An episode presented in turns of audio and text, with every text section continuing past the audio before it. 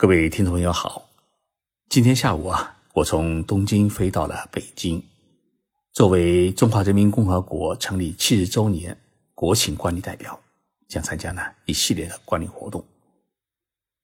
这次获邀参加七十周年大庆观礼，我把它看作是国家对于我在日本讲好中国故事，在中国讲好日本故事，既推进中日两国的友好交流。相互理解的一种信任与鼓励。说实在，作为个人的力量是有限的，我为自己的国家做出贡献也是很微小的。但是呢，国家给予我的荣誉却是巨大的。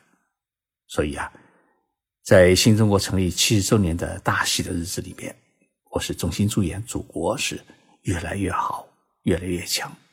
因为国家强，我们在海外的游子啊，腰板才会更硬。所以在这里呢，我也特别感恩各位听众朋友给予我的长期的支持，没有你们啊，就没有这一档《静说日本》的节目。今天晚上呢，我去北京人民大会堂参加了国庆招待会。这一招待会呢，往往被人们称为是国宴，其实国宴呢很简约，除了几个冷菜，就是四菜一汤的热菜，没有茅台酒，只有国产的。葡萄酒和普通的饮料，对于大家来说啊，走进人民大会堂，吃是次要的，欢聚才是关键。离开人民大会堂已经很晚，几位要好的朋友呢，想再去喝一杯。我说呢，我得赶回宾馆，赶快去做喜马拉雅静说日本节目。想想有这么多的朋友在等待收听我的节目，我再忙再累。也把节目呢赶出来。那么今天的节目啊，是紧接上一期的内容，谈一谈什么是日本这国家不灭的财富。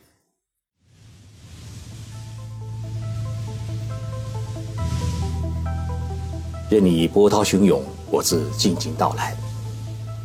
静说日本，冷静才能说出真相。我是徐宁波，在东京给各位讲述。日本故事，从上一期节目中我所叙述的寿司之神小野二郎一生的故事，大家呢就可以看到，除了坚持，心态也是决定一个人能否成为匠人的根本要素之一。不怕失败，也不怕成功，悲喜荣辱，融于呢平静之中。只有拥有了没有浮躁、没有报复的心态。才会成就一生的事业。日本是全世界长寿企业最多的国家，日本百年以上的企业到底有多少家呢？网上啊有各种各样的数据，有人说是两万多家，有人说呢是三万多家。日本有一家很大的商业调查公司叫帝国数据库，他们调查的数据到今年八月为止。日本百年以上企业是三万四千九百四十家，其中千年以上的企业有七家，这是一个十分准确的数字。为什么日本会有这么多的百年以上的企业呢？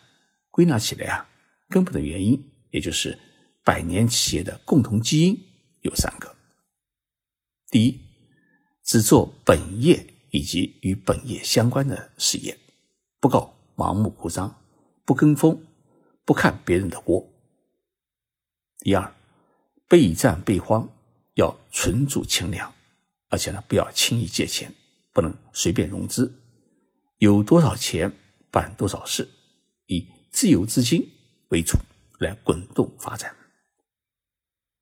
第三，要不以上市为追求。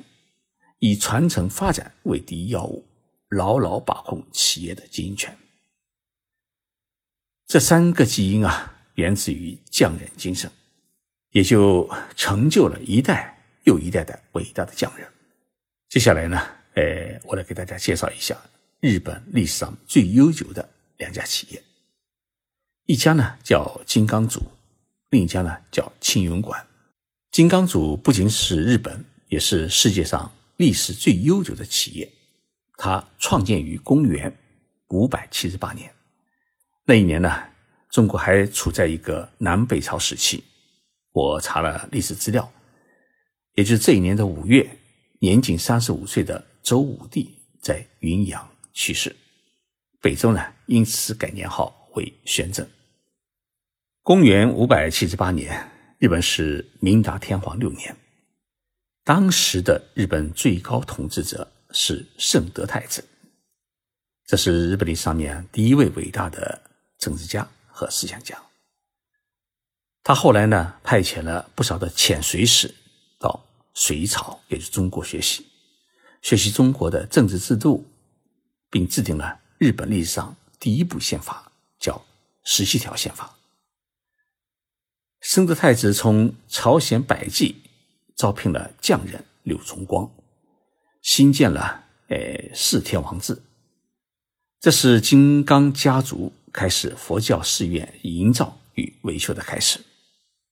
那么自此呢，金刚家族的发展与日本的经济的兴衰，然后政治更替是紧紧的联系在了一起。在圣德太子支持之下，公元是六百零七年，那么金刚家族啊又开始营造法隆寺。这座寺院呢，被认为是日本古代木造结构的最高峰。那么法隆寺与四大天皇寺是代表日本建筑的两大历史遗产，它的构筑施工方法至今还默默相传，存活于金刚组的施工方方法汇编当中。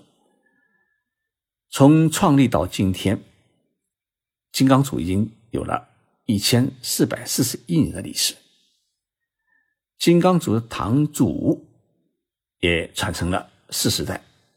而且还在继续的传承过程当中。紧跟金刚组成为日本历史上第二悠久的千年企业，是一家温泉旅馆，叫庆云馆。这个青云馆啊，位于富士山脚下的山里县。这里呢，呃，温泉很丰富，质量也很好。那么这家温泉旅馆，它创立于公元七百零五年。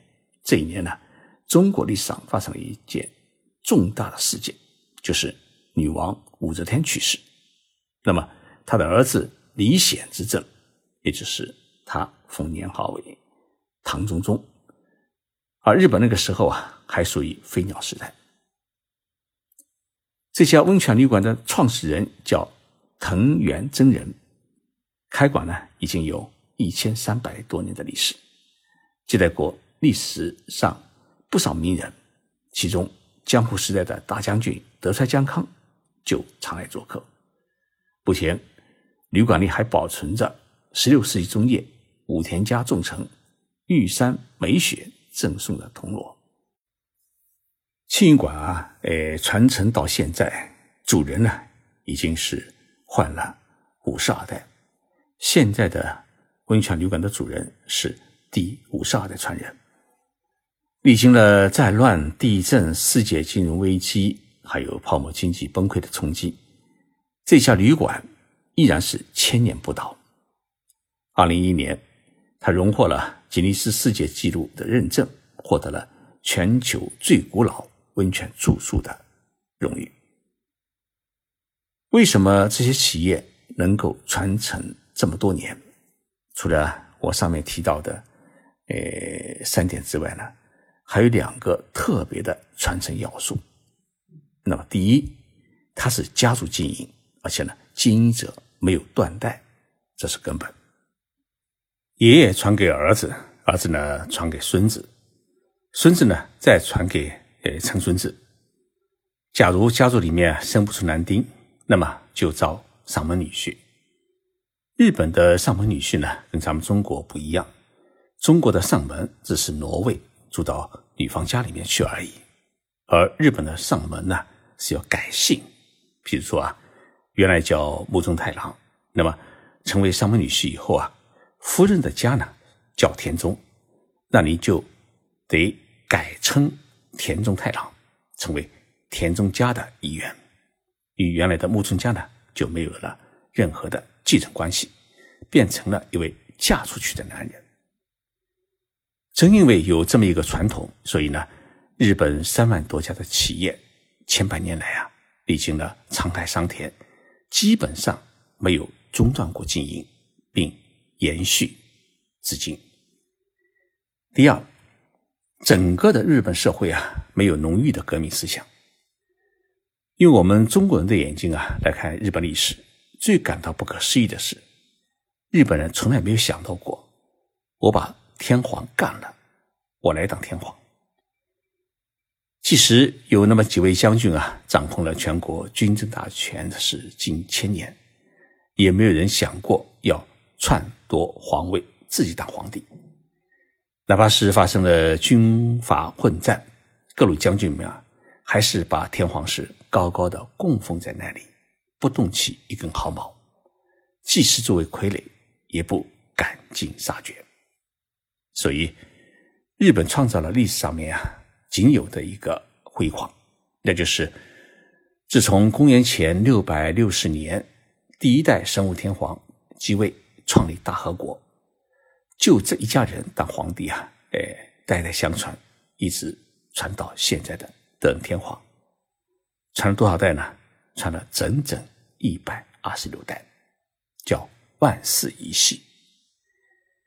日本天皇制成了世界历史上面最长的君主制度，也就是说，日本自古到今两千六百八十五年之间，只有换代，没有改朝。而在我们中国呢，一直是把改朝换代，也就是革命，看作是推动社会进步的一大动力。而且我们中国历朝革命还具有彻底性，就是在推翻前朝时，否定其文化，否定其业绩，甚至要把皇家子弟呢是斩草除根。正因为日本没有革命思想，所以他能够保证私有财产不被掠夺、不被侵犯。不用担心家业遭到没收，能够安心发展，潜心于自己的事业，并且呢是从长计议，代代相传。任何国家的宪法估计都有这么一条，叫保护公民的私有财产。但是，是不是真的在保护？是绝对保护还是相对保护？各国呢都有自己的解读和讨论。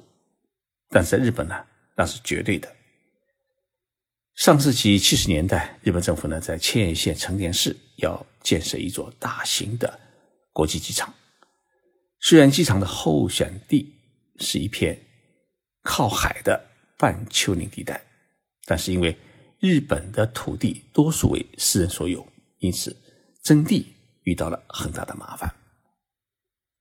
当地农民大多数呢是生活贫困，有不少人参加过第二次世界大战。战后呢，他们响应政府的号召，到成田市来垦荒。好不容易呢，把山地整成了良田，大家都有了安居乐业的生活。那么，政府修建机场要征用土地，让他们感到呢，个人的尊严被侵犯，是国家随意剥夺他们的生存权利。因此呢，他们结成反对同盟进行抵抗。一九七一年。反对建设成田机场的人们呢，写信给佐藤荣作首相。这封信的题目是《白骨的怨恨》。信中说啊，如果你能够让我幸福，如果能让我感到福气，就是不要补偿，我也会高高兴兴的把自己的土地财产拱手相让。政府努力了十年啊。终于说服了绝大多数的农民。一九七八年，成田国际机场是建成使用，但是直到今天，还有一户农民的二十多平方米的土地啊，他始终不肯放弃。这就使得成田国际机场的第二条的跑道，它只有两千三百米长，不能起降波音七四七等大型客机。这户农民的顽固支持。据说理由啊有两个，第一呢是为了守护住祖宗传下来的最后一块土地，第二呢是防止机场变成二十四小时机场会影响周边居民的生活。我们啊习惯于把这类人称为钉子户。成田国际机场的定制户事件，从国家发展的角度上来讲，它是缺乏大局观念，以个人之力妨碍了日本最大机场的建设与发展。但是，这户农民四十多年来的坚持，尤其是政府绝对尊重宪法、尊重国民的私有财产的行为，也让许许多多。拥有私人财产的人们呢，感悟到一份安心，因为在这样的法治社会里面，做事蓄财，不用担心私人财产会遭到侵害，自然也很容易培养出一种匠生精神，慢慢做事，精益求精，甚至我们这一代做不完，可以交给下一代去继续完成，从而呢，可以排除一些浮躁。做一份精心，做一份爱心。一个社会的发展啊，看似没有日行千里的奋进，但是，一代一代的传承，一代一代的技术积累，使得日本这个国家在经历了无数次的重创之后，依然能够保持强大的发展后劲。匠心与匠人，是这个国家不灭的财富。谢谢大家收听这期节目，祝福大家呢在国庆佳节期间是幸福快乐。